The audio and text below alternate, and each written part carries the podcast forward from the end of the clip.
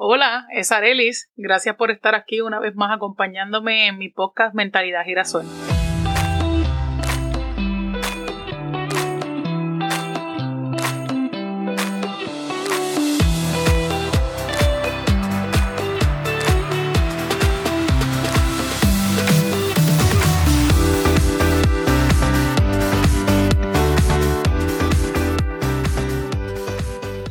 El episodio de hoy es el primero de una serie de tres episodios donde quiero compartir y hablar sobre mi divorcio, el proceso y mi experiencia. Recuerden siempre que este episodio es desde mi experiencia. Cada persona pasa por distintos procesos, por distintas razones y aprende a su manera.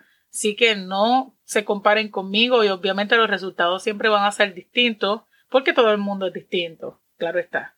Este tema ya es un tema sanado y es un tema que lo hablo desde un estado mental, físico, emocional y de creencia diferente al cual yo estaba pasando en ese momento, claro está. Puede ser, cabe la posibilidad de que yo llore y se me quiebre la voz porque yo soy una persona sumamente sentimental. O sea, y yo me transporto a las emociones, aunque ya está sanado. Y hoy por hoy, mi ex esposo y yo estamos en un plano que realmente era lo que yo siempre quise para mis hijos. ¿Ves? Ya se me quebró la voz.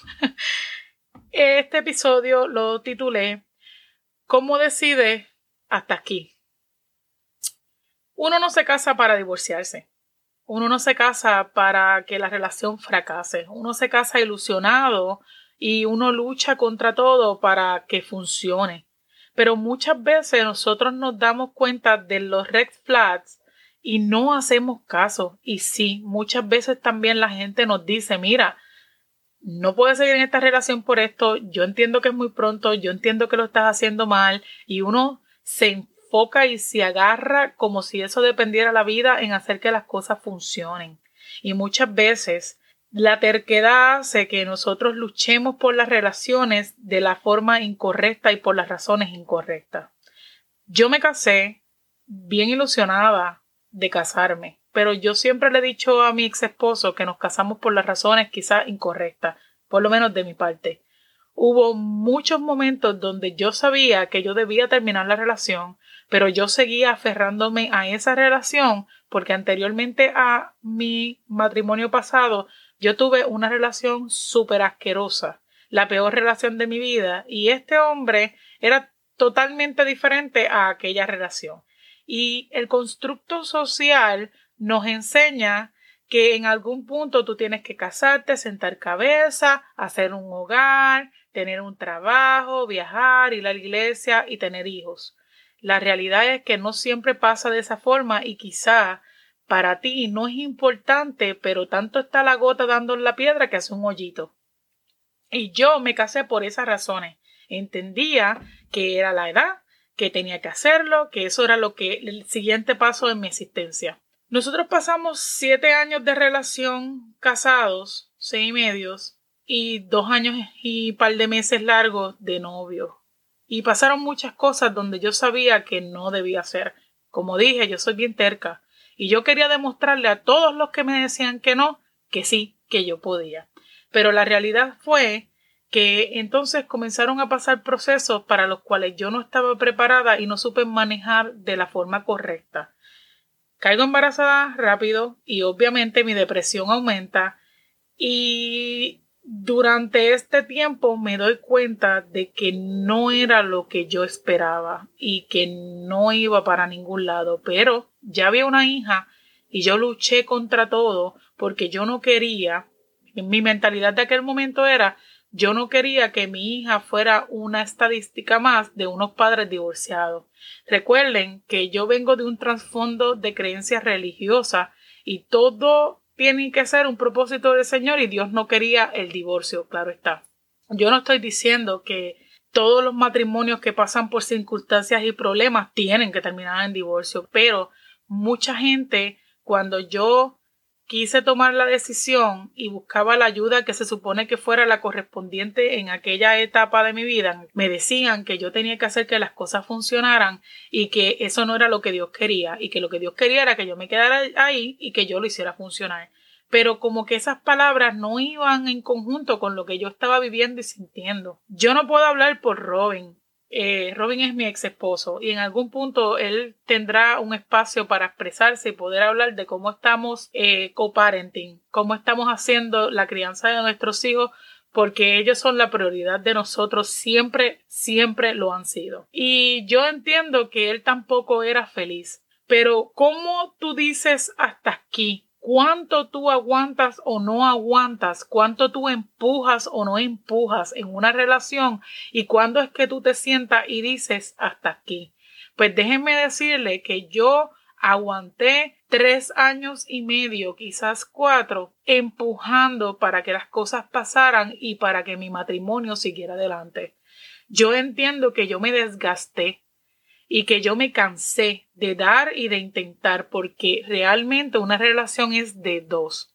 Y pasaron muchas cosas donde yo entendí que yo maduré y que la persona que estaba conmigo pues estaba en ese nivel. Él no es mala persona, pero yo al madurar y al crecer, él no estuvo a la par conmigo y eso no ayudó a que nuestro matrimonio sobreviviera. ¿Por qué? Yo les voy a decir algo. Yo dije hasta aquí cuando yo entendí que no importa lo que yo hiciera, él no iba a cambiar lo que a mí me molestaba y lo que no era suficiente para que el matrimonio siguiera adelante y yo no estaba dispuesta a aceptar que eso no iba a pasar. Y ahí fue el momento en que yo dije, esto no tiene la solución que todo el mundo me está diciendo que debe tener. Como quiera, yo busqué ayuda de pareja, buscamos pastores, la familia, etcétera, etcétera. Pero la realidad es que dentro de mí ya yo había tomado una decisión hace muchos años atrás y es bien complicado cuando tú estás en ciertos patrones y en un proceso, tú tomas una decisión, pero de esa decisión a que pase hay un montón de cosas entre medio, sub y baja y cuestas y, y loops. No es tan sencillo para algunas personas, para otras sí, se acabó, cogí las cosas y me fui, con los muchachos o sin muchachos. Pero como dije, no todos tenemos la misma manera de resolver las cosas y no todos y todas tomamos en consideración las mismas eh, soluciones y las maneras en que vamos a resolver ese problema, ¿verdad? Las opciones que tenemos. Y sobre todas las cosas, cuando uno tiene unas creencias, uno se aferra a querer cumplir esas expectativas. Y yo quería cumplir las expectativas de nuestra familia, yo quería cumplir las expectativas que Dios esperaba de mí y pues para mí se me hizo bien difícil hasta el punto en que yo estaba súper, súper deprimida en mi hoyo negro y yo quería quitarme la vida. Fue en ese punto donde yo dije hasta aquí, yo necesito hacer algo porque ¿saben qué?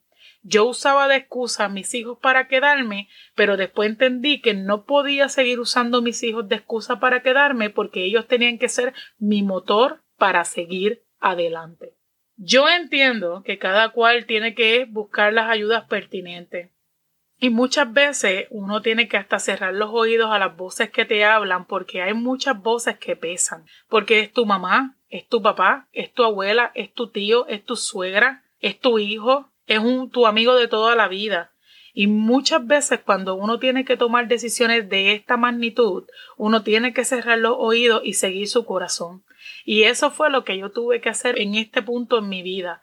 Tuve que cerrar mis oídos, tuve que entender que iba a decepcionar a todo el mundo porque si yo seguía buscando llenar las expectativas de todos a mi alrededor, yo me iba a quitar la vida y que mi matrimonio ya no funcionaba, que yo no era feliz, él tampoco era feliz y que nuestros hijos estaban creciendo en un matrimonio que para todo el mundo estaba bien, pero ellos iban a notar y iban a ser afectados por la infelicidad y la frustración y la decepción que tenían sus padres en ese matrimonio. Así que por amor a ellos y sobre todo por amor a mí, yo decidí salvarme a mí para poder salvarlos a ellos. Así que si tú estás pasando por un proceso de este tamaño y tú estás sintiéndote de esa forma, pero hay otras cosas que tienes que tomar en consideración, busca ayuda. busca ir a un psicólogo, busca ver si con terapia de pareja pueden resolver las cosas, pero si al buscar todas las ayudas, si buscar todas las soluciones y en verdad tú entiendes que no, no tengas miedo de las demás personas, no tengas miedo de no cumplir las expectativas de tu familia o las mismas expectativas que tú te impusiste cuando tú tomaste esa decisión. Porque muchas veces nos dicen, tú te metiste ahí, tú tienes que chuparte porque tú te metiste ahí y eso no es cierto. Uno puede cambiar de opinión, uno se puede dar cuenta de que toda la vida pensó de una forma, pero lamentablemente te tocó cambiar y tomar otra decisión y las consecuencias de esas decisiones. Busquen ayuda, busquen aclarar las emociones y los sentimientos y sean realistas. No todo el mundo se separa porque se odia, pero en el momento en que yo dije hasta aquí, yo no voy más, ya yo estaba que yo no lo amaba y yo no lo amaba y tampoco lo soportaba y me estaba haciendo daño y le estaba haciendo daño y mis hijos estaban en el medio. Así que ahí fue que yo decidí hasta aquí. Yo no sé si tú estás pasando por esto y tienes que decidir hasta cuándo, pero yo te puedo decir una cosa. No importa lo que digan las voces, no importa nada de lo que haya alrededor, tú tienes que cuidarte, valorarte y decidir hasta dónde y qué tú vas a aceptar. Buscar ayuda siempre es el primer paso, pero siempre la decisión depende de ti y de lo que tú quieras para ti, para tus hijos, para tu familia. Y digo familia, tus hijos directos. Así que busca ayuda, haz prioridades y entiende que no es fracasar, es tomar una decisión y aprender a vivir con sus consecuencias. No es el fin del mundo si tú te tienes que divorciar, no es el fin del mundo si tú tienes que decidir hasta aquí. Y no tiene que ser solamente con matrimonio, también puede ser otras cosas en tu vida, otras áreas en tu vida. Hasta aquí yo quiero ser gorda, hasta aquí quiero dejar de fumar, hasta aquí quiero romper con el alcoholismo, hasta aquí quiero romper con el chisme, hasta aquí quiero romper con el drama. Hoy yo decido cambiar esta quejadera que me está matando. Hoy decido que hasta aquí yo voy a dejar de sentir mediocridad y voy a sentar, dejar de sentir pena por mí misma. Hasta aquí voy a dejar la pena y la vaguería de no emprender. Aquí voy a decidir que ya está bueno y que hoy yo voy a cuidar de mí misma y voy a buscar ayuda para yo poder ser la madre que mis hijos necesitan. ¿Sabes qué? El día de hoy yo decido que yo voy a empezar a cuidarme porque yo decido que yo merezco ser una mejor versión de mí para mí misma. Tú puedes decidir hasta cuándo, hasta aquí, hasta aquí qué. Eso depende de ti. Y de eso se trata este episodio. Gracias por escucharme. En mi próximo episodio yo voy a estar hablando de cuando tú decides hasta aquí, pero la pareja o la persona o el entorno no ayuda porque no está en la misma página. Una vez más, gracias por el apoyo. Gracias por escucharme y siempre digo, no te quites. No estás sola, no estás solo. Yo voy a ti, yo voy a mí. Nos escuchamos en el próximo episodio.